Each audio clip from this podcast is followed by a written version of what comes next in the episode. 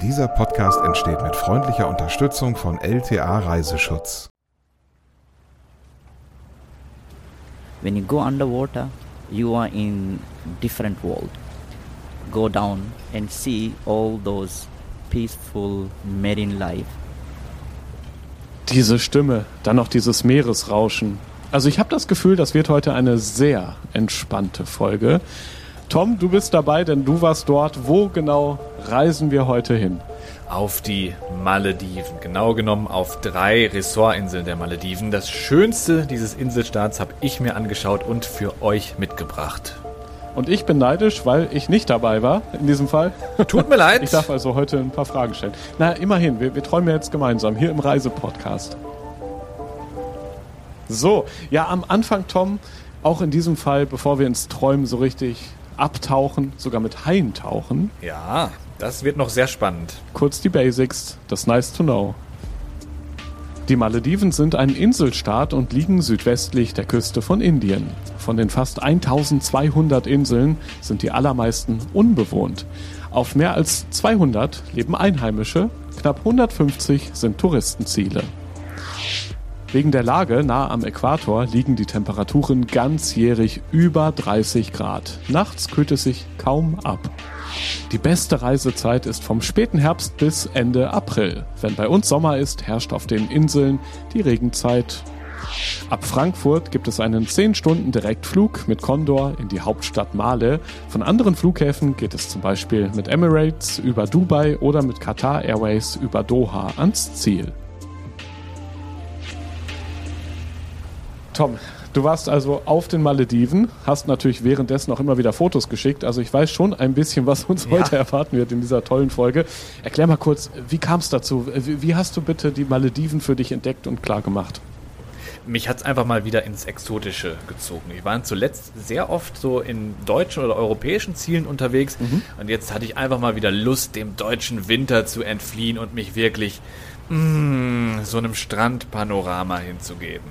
Du hattest deine Freundin dabei, jetzt könnte man vermuten, war es irgendwie eine Hochzeitsreise, die Malediven sind ja bekannt dafür, war es in dem Fall aber nicht und ihr seid trotzdem aber auch als Paar wiedergekommen, richtig? Äh, genau, wir leben nicht in Scheidung oder Trennung.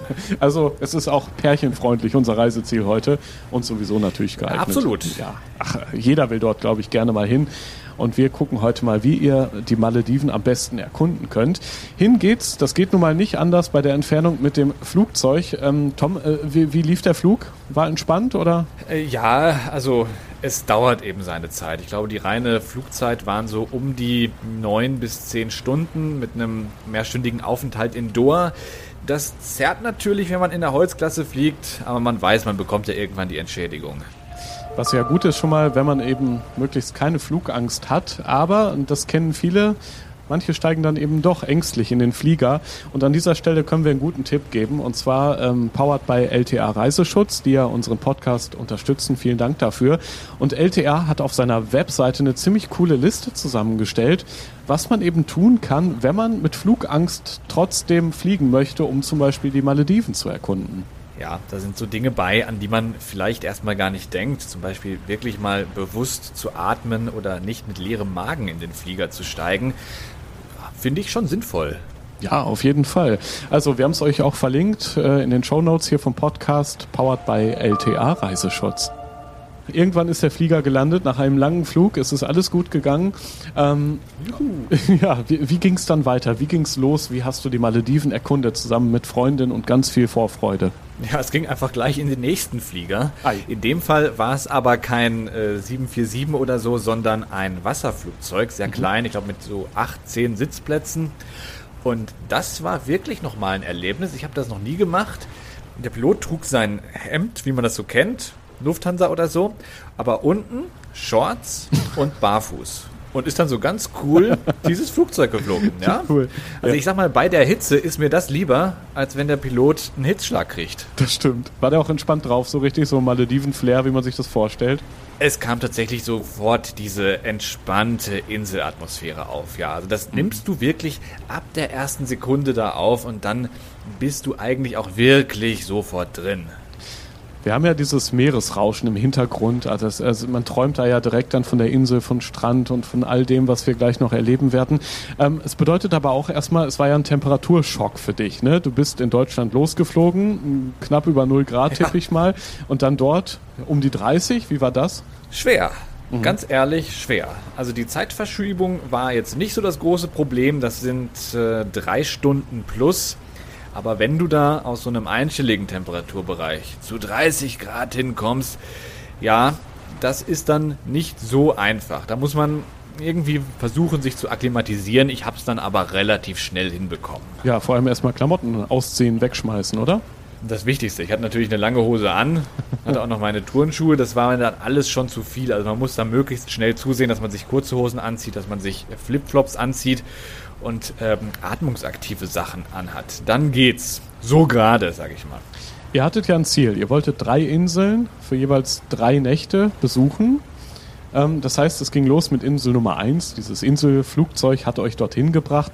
Nimm uns mal mit. Was erwartet uns auf dieser Insel? Wie sieht es dort aus, wenn ich mich umblicke? Es klingt schon mal sehr gut auf jeden Fall. Ja, es geht nach Kuramati. Wir kommen im Wasserflugzeug an und sehen von oben schon, wie türkisblau da das Wasser schimmert in diesen seichten Buchten vor den Korallenriffen. Ja, die weißen Strände kann man von oben auch ausmachen und natürlich die Palmen. Und dabei ist Kuramati noch eine der größeren Inseln. Ich glaube, so ungefähr zwei Kilometer in der Länge, mhm. so dass man sich da nur mit so Elektrofahrzeugen, so vergleichbar mit Golfwägen, ähm, bewegen kann. Ja, und dann landet dieses Flugzeug sehr smooth übrigens auf dem Wasser. Dann kommt so ein kleines Beiboot und die Angestellten nehmen einen da in Empfang. Das hat wirklich so ein bisschen, also im Vergleich zu Hawaii fehlt eigentlich nur noch diese Blumenkette. Du fühlst dich sofort willkommen. Man wird eben nicht, sage ich mal, wie das in so einem, so einem Bettenburg-Massentourismusort ist, in so einer riesen Reisegruppe aus einem Bus abgeladen, mhm. sondern einzeln willkommen geheißen. Und da kommst du natürlich ganz anders an und freust dich dann so richtig auf dieses tropische Paradies. Schaust dich um, wie schön da alles ist. Die Blumen, ja, das Meeresrauschen. Vielleicht mal ein paar Fische, die da noch um den Steg herumwieseln, auf dem du gerade stehst. Und dann reingehst, toll. Und vor allem ist es kein Massentourismus. Da ist man ja schon was Besonderes, in Anführungszeichen, natürlich Tourist, das schon. Aber es ist nicht so, dass du mit Tausenden gleichzeitig ankommst, da tausende Koffer ziehst, es ist stickig und so, sondern es ist vom ersten Moment an Urlaubsfeeling, wie es klingt. Exakt. Und vor allem, man ist eben nicht in so einem riesen Betonkasten untergebracht, sondern in unserem Fall in einer Wasservilla. Mhm. Das klingt schon mal gut und sieht auch gut aus. Das ist nämlich ein kleines Haus auf Stelen, das direkt über dem Meer ist. Das ist also nicht mehr auf Land, sondern an einem Steg angebracht im Wasser. Natürlich in Nachbarschaft zu anderen Villen, aber du fühlst dich gleich ganz anders. Du hast ein kleines privates Reich. Da ist sie, unsere Wasservilla. Auf den Malediven. Direkten Blick auf den Indischen Ozean. Ich stehe hier und sehe eigentlich nur noch Wasser. Hier vorne ist so eine riesige Fensterfront, die mache ich jetzt mal auf. Und direkt ist es wieder richtig warm draußen und ich sehe zwischen uns und dem Horizont ist eigentlich nichts mehr als Meer. Einfach nur Wahnsinn. So, und jetzt geht's hier, hier kommt, äh, das ist, glaube ich, mein Highlight. Hier ist eine Holztreppe, die führt runter direkt ins Wasser. Und da halte ich jetzt mal kurz die Hand rein. Das ist sowas von warm, Schatz. Oh, dann lass uns doch gleich baden gehen. Ja. Nee, das wird immer besser. Hier auf unserer Veranda ist eine Freiluftdusche. Schatz, halt mal gerade. Oh nein, Tom, zieh dich bitte nicht sofort aus. Warum denn nicht? Okay. So kennen wir ihn, den Tom. Er ist mal voll drin in der Geschichte ja. und probiert sofort aus, was eben möglich ist. Gab es denn böse Blicke? Nee, ne? Ihr wart ja zu zweit in der Villa, nehme ich an. Da sind so Trennwände, das ja. heißt, man wird auch wirklich nicht gesehen, wenn man das nicht möchte. Und ich wollte in dem Moment nicht. Wir machen okay. da wirklich nur für uns. Ja. Aber so das Thema Wasser ist ja schon ein sehr wichtiges Thema. Ne? Die Menschen dort, die leben ja quasi mit dem Wasser. Genauso habt ihr es dann auch gemacht, nehme ich an. Immer schön baden bei jeder Gelegenheit. Definitiv. Das war das Erste, was wir morgens gemacht haben. Ja. Vorhänge auf, und dann über unsere kleine Privattreppe da in den Ozean rein. Ganz toll, herrlich erfrischend und auch wahnsinnig warm. Also du kennst das vielleicht so vom Mittelmeer, wo du schon noch mal so eine Hemmung hast äh, am Anfang, weil es doch noch etwas kühl ist. Da überhaupt nicht. Also ich habe noch nie in einem natürlichen Gewässer gestanden, das sich so warm anfühlt, noch bevor ich reingepinkelt habe. Also Wahnsinn. Natürlich, ja. Ähm, kurzer Hinweis an der Stelle, ähm, auch Tiere spielen eine Rolle. Ähm, du, du gehst gleich noch mit, mit Haien tauchen. Ja, das stimmt. Aber ich habe auch schon vorher mal welche gesehen. Einfach mal so beim Schwimmen kommt da bisweilen mal ein äh, Schwarzspitzenriffhai, so heißen die, vorbei. Also nicht die ganz großen ausgewachsenen, sondern ein kleines Babyding, vielleicht einen halben Meter lang. Absolut friedlich, macht nichts, sagen einem da auch alle Einheimischen. Und ich habe da auch ziemlich schnell die Angst verloren. Aber es geht natürlich noch mit den großen Jungs unter Wasser. Cool. Ähm, äh, Schnorcheln ist ja wahrscheinlich auch so, ein- so ein typisches Hobby oder für dich, denke ich mal, auch was, was du ausprobiert hast da, ne? Genau, ich habe das vorher noch nie gemacht, Ach, aber man okay. bekommt da, ja, tatsächlich, also irgendwie hat es gefühlt jeder schon mal getan, Mhm. ich noch nicht, aber die Ausrüstung gibt's in jedem Ressort für wenig Geld dann zum Leihen und dann kann man einfach losschnorcheln. Wir hatten da beim ersten Mal auch jemanden, der uns angeleitet hat. Es gibt dann ein ganz tolles Schnorchelriff. Und da kommt man auch durch so eine Treppe rein und da ist alles voll mit Korallen. Und das zu sehen, ganz besonders wenn es das erste Mal ist, ist wirklich unglaublich. Weil da die Fische mehr oder weniger direkt um dich herum schwimmen. Du siehst also diese vielgestaltigen, vielfarbigen Korallen da und dann tauchen sie da plötzlich auf. Zebrafische, Langnasenfische, Clownfische, Regenbogenfische. Und einmal habe ich das sogar gesehen, da versteckte sich ein Feuerfisch in so einer Koralle. Der ist ein bisschen gefährlich, hat ähm, giftige Rückenspitzen. Da muss man ein bisschen aufpassen. Aber wenn man das respektiert, das habe ich wirklich gemerkt, dann kommt man da mit der Natur sehr gut klar. Man muss sich eben immer auf seine Rolle besinnen. Im Meer sind wir diejenigen, die zu Gast sind. Und die Fische sind diejenigen, die da leben.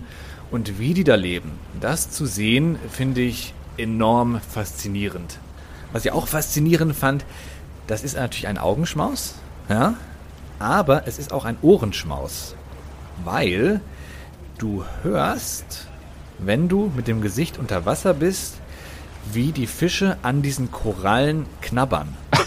Was? So kleine Knabbergeräusche ist das. Das konnte ich mir vorher überhaupt gar nicht vorstellen, aber es ist wirklich so.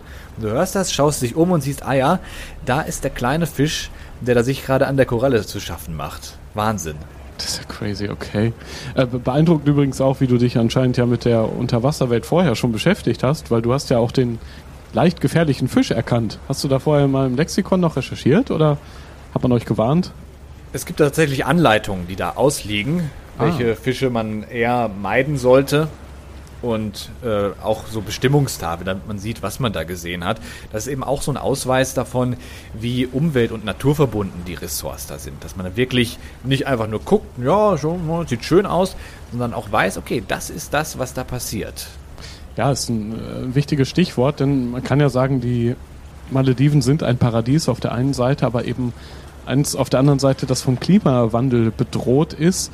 Die Inseln, die liegen ja nur gut, ich glaube, so einen Meter über dem Meeresspiegel, also sehr knapp. Das heißt ja auch, das Meer ist auch indirekt eine Gefahr für die Malediven. Was für ein Thema ist das dort bei euch auch gewesen? Also das Thema Nachhaltigkeit auf den Malediven. Ja, das ist ein sehr großes Thema. Die Menschen dort wissen natürlich Bescheid, was passiert durch den Klimawandel, dass die Polkappen schmelzen, dass der Meeresspiegel ansteigt und dass äh, dadurch die Existenz dieses Inselstaats gefährdet ist. Dass der buchstäblich droht unterzugehen. Und naja, dazu kommt eben noch, dass dieses Land in der Vergangenheit mit dem Aufkommen des Tourismus sich auch seine eigenen Umweltsünden geleistet hat. Da wurde dann gerne mal Müll im Meer verklappt und die Inseln wurden komplett zubetoniert. Und es ist eben auch so, es gibt da kein nationales Stromnetz. Das heißt, auf den Inseln wird Strom mit Dieselgeneratoren erzeugt. Das ist natürlich auch nicht besonders umweltfreundlich. Und mit dem Klima Zum Glück wandelt sich auf den Inseln mittlerweile eben auch das Bewusstsein und die Ressorts Mhm. versuchen da ein Stück weit gegenzusteuern. Das habe ich mir selbst mal angesehen. Ja, ich glaube, du warst da ja auch verabredet. Ich meine, das ist ja immer so ein bisschen auch Erleben hier in diesem Podcast, aber auch ein bisschen recherchieren. Wir sind ja von Haus aus auch ja, Journalisten und äh, immer interessiert an den Hintergründen dort vor Ort. Du hast dich getroffen mit Becky, die arbeitet da beim Hotel, glaube ich, ne? Ja, richtig. Die ist ausgewanderte Deutsche, vor sechs Jahren dorthin gekommen. Und die hat gesagt, komm doch mal mit in unseren Hydroponikgarten. Das ist ein Garten, wo Gemüse in einer Nährlösung wächst. Das geht schneller als in der Erde. Und für mich ein sehr cleveres Konzept. Wir haben sehr, sehr viele Touristen natürlich auf den Malediven und da muss man dann versuchen, ein bisschen den Footprint, den Carbon Footprint zu äh, minimieren. Wir hier auf Kuramati haben hier den Hydroponic Garden, wo wir Salat ähm, anbauen können, Cocktailtomaten, damit wir da natürlich auch die Lieferungen etwas reduzieren können aus dem Ausland. Ja, und was haben wir eben nicht noch alles gesehen? Äh, Auberginen, Chilis, ähm, Basilikum. Ja, und äh, worauf wir ganz, ganz stolz sind, ist, seit einem Jahr haben wir hier Wasserdispenser auch auf der Insel. Das heißt, jeder Gast kann sich in seine eigene Wasserflasche Wasser auffüllen, damit wir auch die Plastikflaschen reduzieren. Ach, das ist ja cool. Also gratis Wasser auffüllen und das sogar ganz ohne Plastikflaschen. Das ist ja tatsächlich sehr innovativ dort auf den Malediven. Ja, wir waren vorher, weil wir das nicht wussten, fast so ein bisschen in Panik. Kriegen wir da auch genug zu trinken und haben uns jede kleine Plastikwasserflasche geschnappt, die wir kriegen konnten. Und die konnten wir dann einfach an diesen Stationen auffüllen. Mussten nie durstig ins Bett gehen. Sehr gut. Bei diesen Temperaturen, da ist es ja auch extrem wichtig, dass man hydriert bleibt. Absolut, ja klar. Ähm, es gibt auch ein Eco-Center dort über Naturschutz. Genau, das ist eine kleine Forschungsstation und auch ein Museum. Da ist zum Beispiel ein großes Walskelett ausgestellt. Es gibt auch für die, die sich dafür interessieren, Vorträge. Ja, ist Ja. natürlich Geschmackssache. Vor allem, wenn es draußen so schön ist, ob man dann in so ein Museum will. Aber gut, du hast recherchiert. Ist denn den Menschen, die auf diese Insel reisen oder überhaupt in die Malediven, ist da das Thema Umwelt ein großes Thema? Ich denke durch die heutige Zeit schon, ja, weil es wird auch auf Social Media wird es natürlich auch groß suggeriert und ähm, dadurch, dass wir auch das Eco Center haben mit unserer ortsansässigen Meeresbiologin, hat sie auch natürlich ähm, dreimal die Woche verschiedene Vorträge, nicht nur über die ähm, Unterwasserwelt hier der Malediven, aber auch so ein bisschen über äh, die Sustainability, also wie man zum Beispiel auch etwas eco-friendly sein kann. Ein Beispiel ist, wir animieren auch unsere Gäste dazu, den eigenen Müll, soweit es geht, wieder mitzunehmen nach Hause. Weil der natürlich hier auf den Malediven etwas schwieriger recycelt werden kann, wie jetzt in anderen Ländern. Verstehe, da muss ich mich schon mal entschuldigen, ich habe wenig Platz im Koffer. Aber wie ist denn so das Mindset bei den Bewohnern? Geht es da so ein bisschen ums nackte Überleben? Bei den Einheimischen, da muss noch mehr Aufklärung gemacht werden. Zum Beispiel haben wir hier eine einheimischen Insel Rasdu. Die ähm, Schüler laden wir regelmäßig ein und halten Vorträge, so dass die schon von klein auf lernen, hey, ihr müsst euer Land, ähm, euer Zuhause sozusagen so gut es geht auch schützen, ja, so dass auch äh, der Tourismus dann auch ähm, vielleicht etwas grüner werden kann in Zukunft. Tom, damit haben wir Insel 1 schon mal sehr schön kennengelernt. Wenn ich aber richtig gezählt habe, gerade sollten noch zwei weitere Inseln kommen.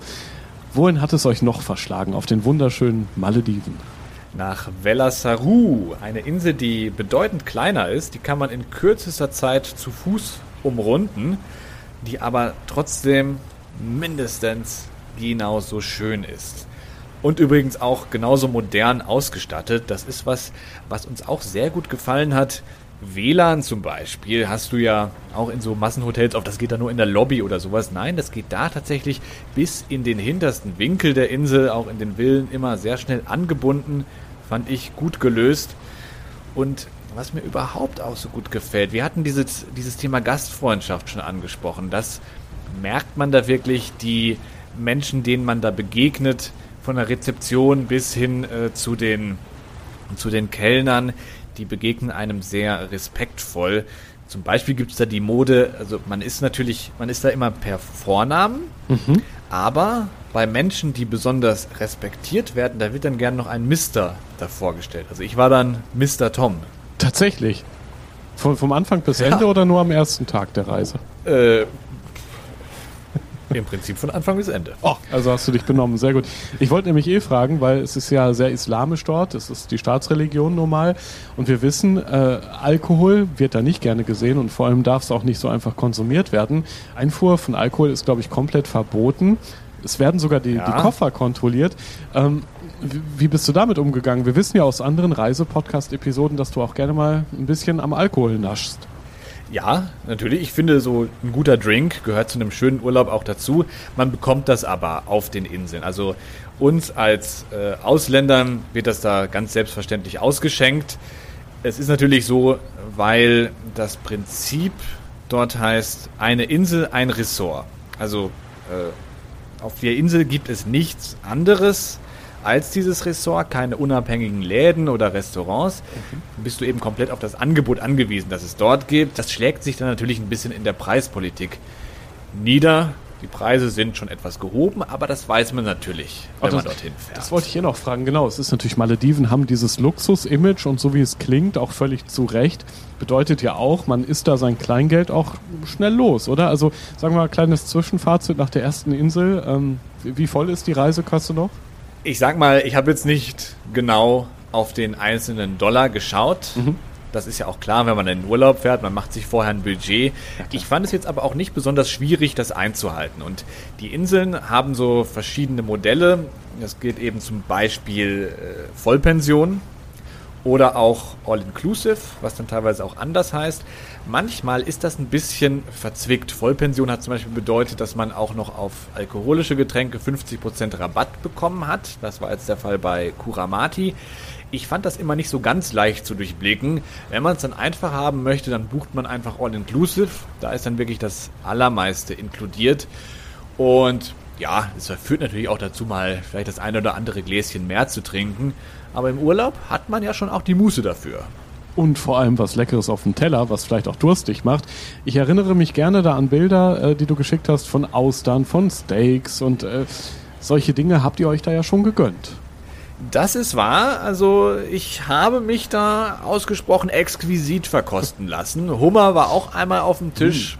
Da waren Austern die Vorspeise. Natürlich. Ja, Kaviar war nicht dabei, das gab es erst am nächsten Abend. Also ja. Und das alles schick in einer Wasservilla, in den edelsten Restaurants. Ich stelle mir das sehr schön vor.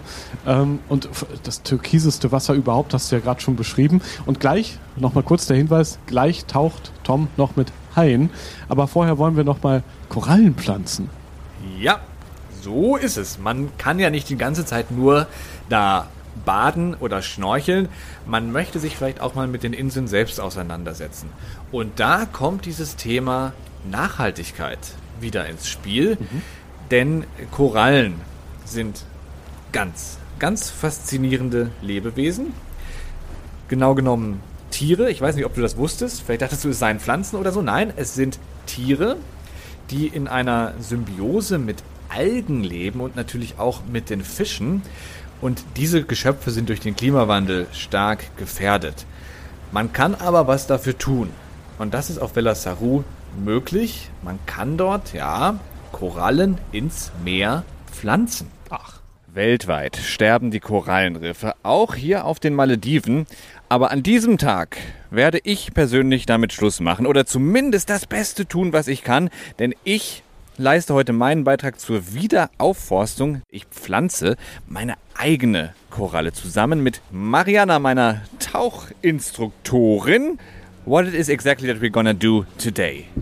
We're gonna plant some corals. Wir pflanzen Korallen, die setzen wir natürlich nicht wie so ein Steckling in die Erde. Dafür ist hier so ein kleines Gestell, ähnlich sagen wir mal einem Schemel oder Hocker, nur ohne Sitzfläche. Das wird auf den Meeresboden gesetzt. Ja, und wie kriegen wir jetzt die Korallen daran?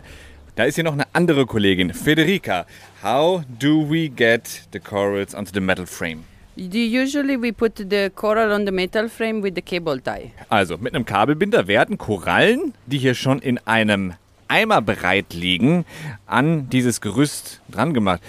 Wurden die jetzt hier aus dem Ozean rausgepflückt? So were these harvested from the ocean? Is that sustainable? Yes, these are uh, broken pieces that Mariana collects. She didn't broke it. She found this in the lagoon already damaged. When they are like this, still we can save them. Die Bruchstücke, die hier liegen, die waren schon beschädigt. Die sind aus den Korallenorganismen schon vorher herausgebrochen und bekommen jetzt ein neues Leben gewissermaßen als Samen. Aber wie viel kann ich damit erreichen? Do I really make an impact? I gotta ask. Can because, for example, if you check other frames that we have in the lagoon, some they're there since three years. Now they got even fishes inside. It takes time, but it works. Yes. Fische tummeln sich zwischen diesen Korallen. So gut entwickeln die sich. Weiche wachsen etwas schneller, aber auf jeden Fall sind sie dort und stehen dann als Lebensraum für die Bewohner des Meeres zur Verfügung. Okay, are we gonna start or what? Of course. Wir waren da auf dem Dock vom Meer und dann haben meine Freundin und die Federica und ich zusammen dieses Gerüst vorbereitet. Können wir uns hier nochmal anhören. Da haben wir die erste, eine wunderschöne Koralle. Hier. Sie ist so in braun mit kleinen Pünktchen, sieht vielleicht so aus wie eine sehr große Alge oder sowas. Okay, so this is in place. Yes. Then after we will cut the cable tie, and then we can start put all. Das hier sieht irgendwie aus wie so ein Stück Ingwer, das man in der Küche angeschnitten hat, finde ich. Wunderschön wie all diese Korallen. Dann bringen wir das jetzt auch mal an. Dann einmal mit dem Kabelbinder drumherum und schön eng ziehen, dass sie ja nicht verloren geht. Irgendwann waren wir dann fertig und dann war es Zeit für den letzten Schritt. Mariana hat das Gestell dann tauchend in eine Tiefe von neun Metern gebracht. Wir sind mit ihr mitgeschwommen, mitgeschnorchelt und konnten von oben dabei zuschauen, wie das so auf einen Felsen gesetzt wird. Da waren wir natürlich richtig stolz. Hier geht's ins Wasser. Jetzt geht's los und wir bringen den Rahmen ins Meer. Ich folge dir unauffällig, während Mariana schon mal unser Gestell mit den Korallen bereit macht. Mariana, how long is this dive gonna take? Uh, 15 minutes. That's not too far. Corals like shallow water, right? Corals like shallow water. When they have sun, it's better for them. Wir tauchen 15 bis 20 Minuten, ein paar Meter, weil Korallen brauchen flaches Wasser, damit das Sonnenlicht gut drankommt. Das ist natürlich auch ganz gut. Ich bin ja kein Tiefseetaucher. Wir schnorcheln bis dahin. Ich komme jetzt direkt hinterher. Das Mikrofon muss natürlich hier bleiben. Das darf nicht nass werden. Ach, wundervoll. Schnorcheln in dieser Umgebung und dabei noch Gutes tun, mit einem guten Gefühl. Und ihr habt es dann quasi äh, ja, beobachtet, wie es zu Ende gebracht wird. Und die Korallen, die leben jetzt weiter, die wachsen dort. Und es ist etwas Nachhaltiges entstanden, was ihr als Touristen dort geschaffen habt. Kann das denn jeder so einfach machen oder habt ihr das vorher organisiert, angefragt? Man kann das tatsächlich da buchen. Wir hatten es auch ähm, vorher gar nicht auf dem Zettel und uns dann spontan dafür entschieden. Man kann sogar der Koralle seinen eigenen Namen geben. Ja, Hast du gemacht? haben wir gemacht. Und jetzt willst du wahrscheinlich wissen, wie wir sie genannt haben. Ich tippe auf Tom. nee, das ist äh, tatsächlich unser kleines Geheimnis. Wir haben ja auch noch ein Stückchen Privatsphäre bei der Reise. Das stimmt. Aber der letzte Stop eures Trips ist zum Glück kein Geheimnis. Nach Korumba geht's auch noch. Eine weitere Insel. Ähm, wie seid ihr eigentlich zwischen den Inseln immer hin und her gekommen? Mit einem Speedboot. Ah ja, Und das okay. ist ziemlich schnell.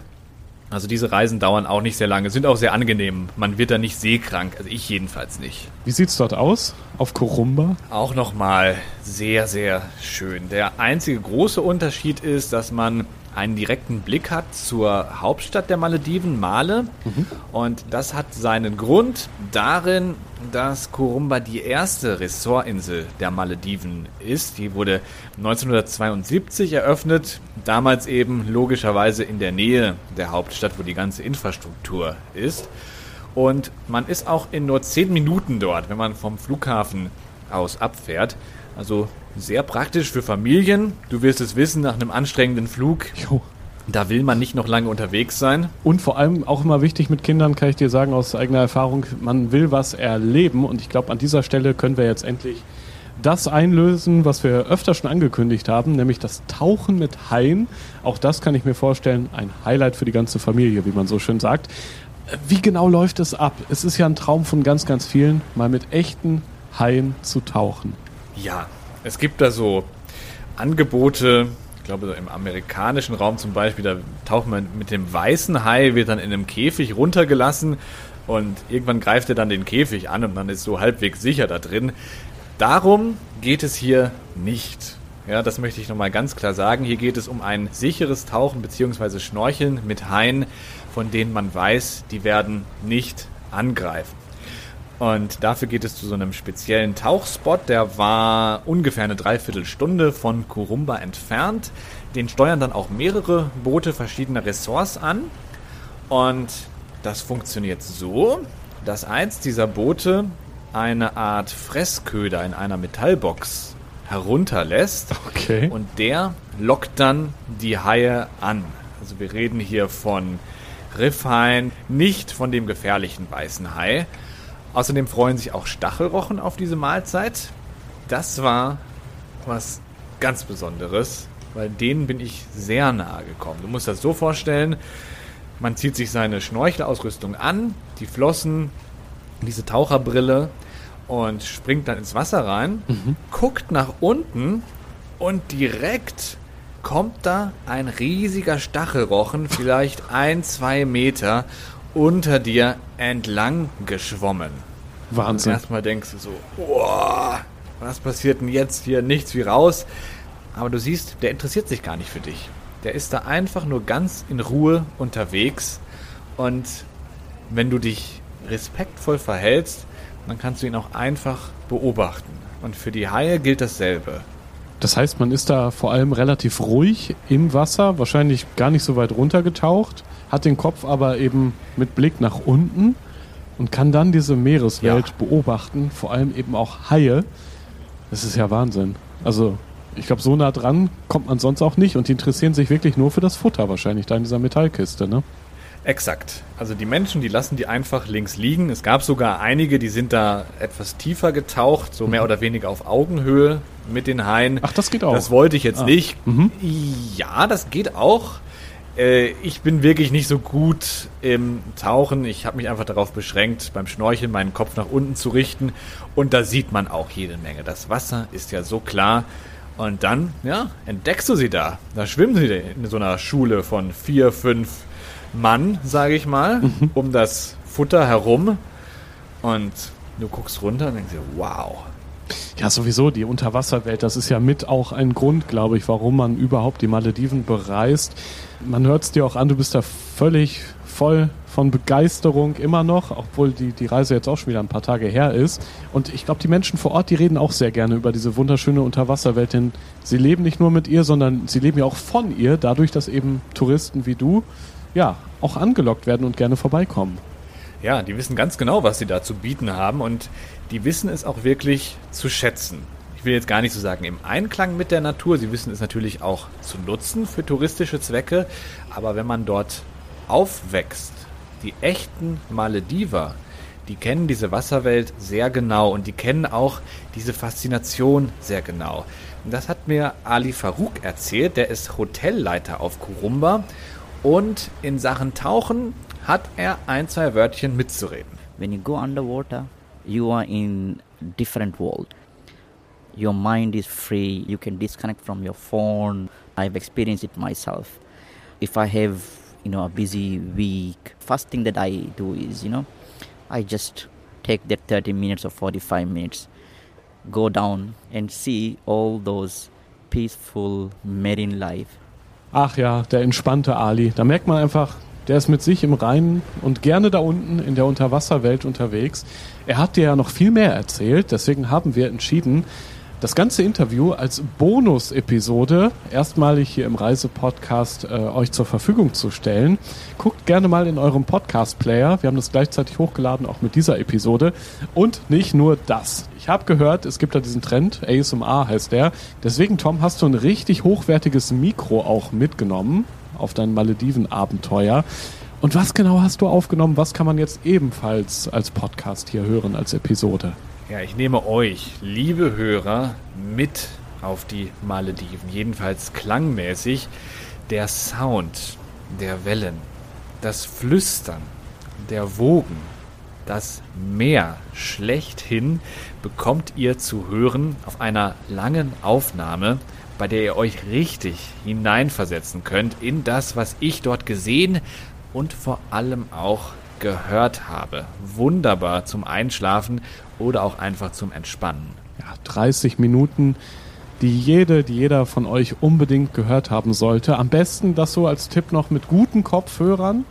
Und, ich habe es auch ausprobiert, im Auto, wenn man einigermaßen gute Boxen hat, ist das so tiefenentspannend, wenn man einfach dieses Meeresrauschen, mm. diesen Sound, dieses Klappern der Boote manchmal so leicht an den Steg, das Hüpfen der Fische, man kann es quasi hören.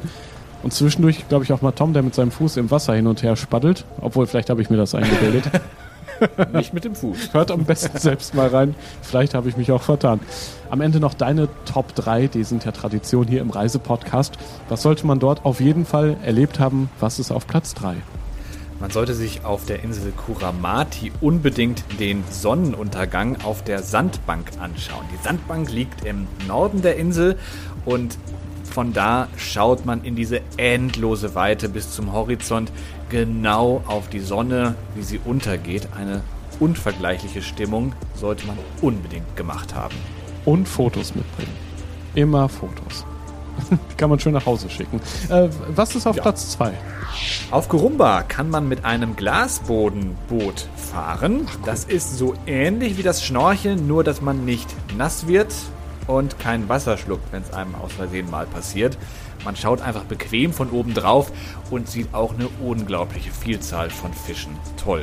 Jetzt bin ich gespannt, wie du das noch toppen willst, aber es gibt ihn, den Platz 1 der Top 3 beim Reiseabenteuer Malediven.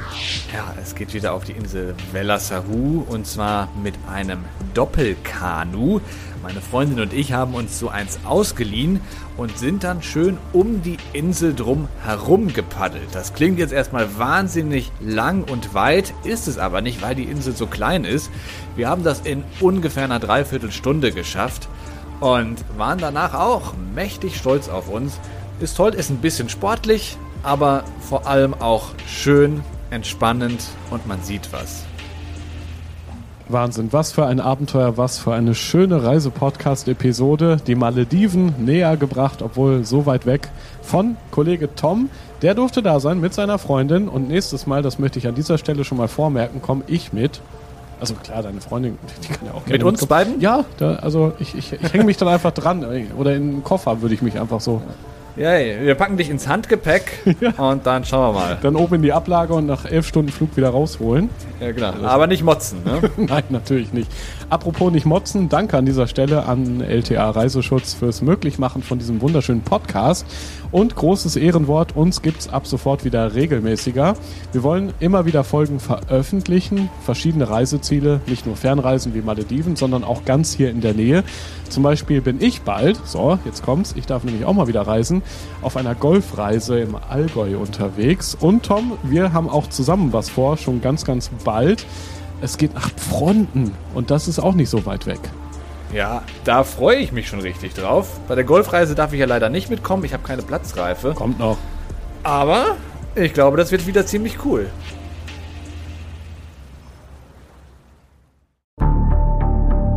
Wie lange kann ein Mörder sein dunkles Geheimnis bewahren? Wann bekommen die Angehörigen Gewissheit und die Opfer Gerechtigkeit?